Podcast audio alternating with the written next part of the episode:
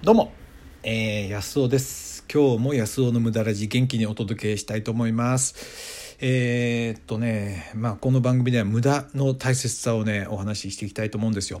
無駄の反対のその合理性、合目的性、これを、あの、あのこう追い詰めていくとねそれを問い詰めていくとあのみんな同じになっちゃうんですよ。あのファーストフード店みたいな感じ。ハンバーグやねなんかあの牛丼のおお店ってみんな同じになっちゃうんですか。あれは超合理的。合理性目的を追い詰めていくとみんなねああいうふうになっちゃうんですよ。事務机とかね、えーパイプの折りたたみ椅子とかどこ行ったって同じじゃないですか。あれこそが合理性を求めすぎた結果ですよね。やっぱり人生それじゃつまんない。やっぱり無駄。無駄がねやっぱりカフェにしたってその無駄なね何かこう飾りがね心を癒してくれたりするわけですよね、まあ、人生に豊かさを与えてくれるこの無駄。いろんなこのね無駄について大切な無駄についてこの、番組ではお届けしていきたいと思います。今日は11月2日、えーいい天気ですね。秋でね。冬になってないこの秋の具合っていいですよね。またまあちょっと寒くなったのもまたいいんですけどね。昨日は京都までね車で行ったんですよ片道ね。で帰りは新幹線で帰ってきたんですけどなんで行ったのかって言ったらまあ無駄ですよね。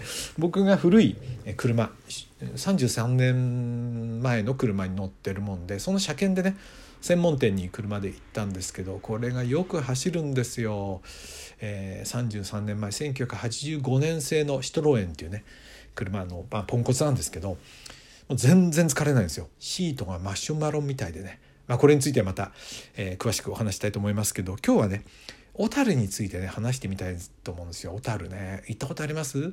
小樽って不思議な街だと思いませんか？今日はね小樽の文庫についてお話しします。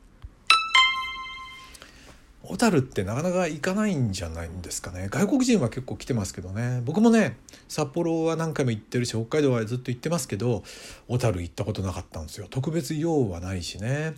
で札幌から近いっていうのもあんまり行くこうなんていうかな。旅情をそそそそらないっていうかな。電車で30分ぐらいでしょ？特にね運河を見たからってどうってことないような気もするし、えーなんだろうみたいな感じでね。でもね不思議だったんです。前からその石原裕次郎がね小樽出身だとかそれから石川啄木がね小樽にいたりだとかなんで小樽ってねそんなにこう有名な人が出るような街なんだろうと思ってねそれを調査してみたいと思いましてともかく行ってみないとわからないと思ってえっと行ったの12年前かな、まあ、行ったんですよね。でそういう街に行くとみんなが行くとこは行かないようにするんですよ。みんなが行ってるとこって価値がないわけですよね。というのはだって一般化してるから一般化したものって価値がないでしょ誰でも持ってるようなものってね誰でも知ってることなんてあんまり価値ないんですよ。で独自のそのものこれを探したいわけでで大体行くのが博物館ですよね。で博物館とか行って人気がないとまたいいんですよ。ね、誰も知らないものに出会えそうですよね。でそこで見たのは小樽、という町がいかに栄えたかっていうね、えーことを知ったんですよね。明治の最初江戸の終わりくらいつまり150年前はものすごかったんですよ。もうね確かな1万人とか人口いたんです。その時の札幌の人口って確か2名とかですよ。2名。もうね山の奥ですよ札幌なんて。誰もいないとこだったんですね。でそのぐらい栄えた。でその栄えた理由がニシン漁ですよね。ニシンがねやってくる。でニシンって食あの食料にもなるし、えー肥料にもできるしねものすごい需要があったんですね。で貧しい時代でしょ？そんなところにタンパク源のねニシンが大量に取れるんですからこれいくらだって売れるわけ腐ってもね売れるわけですよ。肥料にできるからね。ものすごい利益をもたらしたらしくてニシン御殿っていうのがいっぱい立ってたわけですね。でニシンがやってくるともう見張りがいてね海が盛り上がって見えるんですって。もうニシンの大群で。そのぐらい押し寄せてで昔は機械の船じゃなくてこうえんやこらえんやこらで、えーやりますよね「ソーラン節」ってあのニシン取りの歌ですよねあれで年間100万トン機械で取ったってそんな取れないだろうっていうぐらいのものをその年間100万トン取ったっていうんですよね。で全国からそのその一攫千金を求めて人がやってきたということですよね。それからあとは明治になっては炭鉱もねあちこちにその辺に炭鉱があるんで石炭の積み出し、の基地としてねえー発展してですねものすごい繁栄したんですよ。だからあの日本銀行ができたのが小樽なんですよ。東京大阪3番目はね小樽ですからね。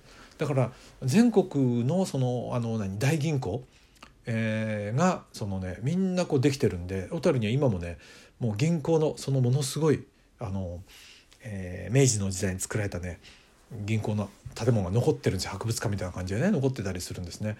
いやだからねその街を歩いてもその繁栄ぶりがこううっすらすると見えるような気がしてね人力車が行き交いこうなんていうの？人が行き交いねものすごい活気のその街が見えてくるとねいやいいなと思うんですよね。でさらにその歩いていくとですね博物館の中に行くとですね文庫っていうのがいたんですよ犬の剥製があったんですよ。なんだこんな犬の剥製と思ったらですねこれが消防犬でもうめっちゃ有名だった消防犬なんだそうですね。でえっとね、えっと、大正から昭和の初期に活躍して、えー、消防団の一員だったんですね公式の。で、えー、出動すると一緒にね消防車に乗って出動したんですってでね、えっとまずやるのはね文工がやった仕事は野じ馬を追い払うこと。ね、そしてホースの整理こうね水をわーっとまいてるとホースがこう絡まってくんでそれをねあのやってたんですって。だからねものすごい活躍してあのいたらしいんですよ。おかしくないですか？犬がそんなことできんのかって感じですよね。なんでその消防署員から愛されてでねで亡くなった時、24歳かな。随分長生きしたんですよね。亡くなった時はもうねあの消防署でお葬式出したぐらい。で町の人がみんなそのね、えー、文庫を見送りに来たっていうんで今でも大切にね剥製になってて可愛い犬なんですよこれが。そんな大きくない、えー、犬ですよね。ちっちっちゃ小型な犬ですからね。是非ね行ってやって見てやってそして当時のね小樽というものをこう思ってね、えー、見るといかがでしょうかね。ねなんかにぎわいがこう見えてきてね。うん、あの昔「ブラタモリ」って番組でこう、えー、なんていうの？頭こう、えー、絵でね昔を忍ぶようなこうありますよね。江戸時代なんかこうだったんじゃないか。想像図。それがね頭の中に浮かんでくるわけですよ。でそんなんで、まあ、海の沿いですからね、えー、こう海の幸でも食べたいと思ってお寿司屋さん探しでこれみんなが行ってる観光客が行ってるとこ行っちゃつまんないですよね。地元の人に話しかけてどこが美味しいか聞いたら「いやここは絶対美味しい」ってところを教えてくれてですね行ったんですよ。でねあのそこ食べたら何に食べても美味しいって言われてでいるのは地元の人、え、どっかの家族が4人ぐらいいたのと僕と後から23人入ってきましたけどねもうガラガラ好きで。いや美味しかったですよ。いやこんな美味しいお寿司がこんな安く食べられるんだな。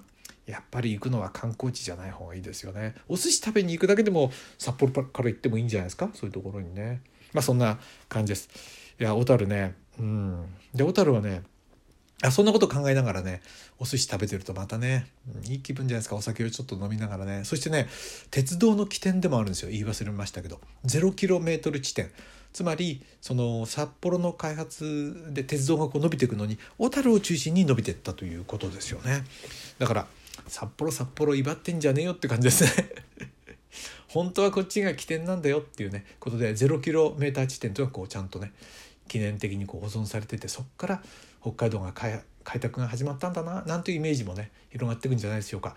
そっからね網走なんていうのはま別の国かと思うぐらい遠い気がしますね。あとは稚内だとかね。まあ是非ねその旅をして見る場所っていうのをなんかみんな観光のお土産屋さんなんかに行くんじゃなくてみんなが行かないところを行ったら価値がありますよ。一泊ねしただけでも相当そういう風に楽しめるんで。そうするとねまた自分にね新しいポケットがものを見る目がねできますのでまあ、えー、小樽の文庫のお話、えー、楽しんでもらえましたでしょうか。はい。ということでね、え今日もいただいた、えメッセージ読みたいと思います。マリリンの母さんからですね、ありがとうございます。前もね、マリリンの母さんメッセージいただきましたよね。ありがとうございます。VIA テストやってみました。あ、これ、昨日話したやつ、あ前回話したやつですね。あの、どこで自分がエネルギーが出るかですよね。行動のエネルギーが出るか。えー、自分の中で知っていたところがやっぱり出ました。1、愛情。2、高学心。3、スピリチュアリティ。4、誠実さ。あこれがマリリンの母さんがなんかエネルギーが出るとこなんですね。うん、愛情。えー、人の愛情が注がれた時にこうエネルギー出るんですかね。高学心いいですね。そして弱いとこですね。エネルギーが出ないところはリーダーシップ。自立心。対極感。勇敢さ。慎み深さ。うん、この辺でだからね、この辺頑張らない方がいいわけですよね。なんとか慎み深くやろうとか、えー、やるとあまりエネルギー出ないかもしれないですよね。それから勇気を出せなんて思うことを避けてね勇気出なくてもできることをやるとかねあるいは人に任せるとかねこのね僕 VIA テストねあのこの間も言いましたけど弱いところをスルーするこれがね大事じゃないかなと思うんですよ。うん、弱いとこつい頑張ろうとかって思うけどねやっぱり弱いとこたあの頑張っても高が知れてますよね。そこをスルーするといいところをねやっぱりフォーカスするしかなくなってきますからね是非やってみてください。あそうそうまだ書いてありましたうんそうだったのか自分のことを再確認しましたありがとうございました。いやこちらこそありがとうございます。メッセージもらうと嬉しいですね。マリリンの母さん、ありがとうございました。ということで、えー、今日もね、えー、安尾の無駄ラジ最後まで聞いていただいてありがとうございました。どうも。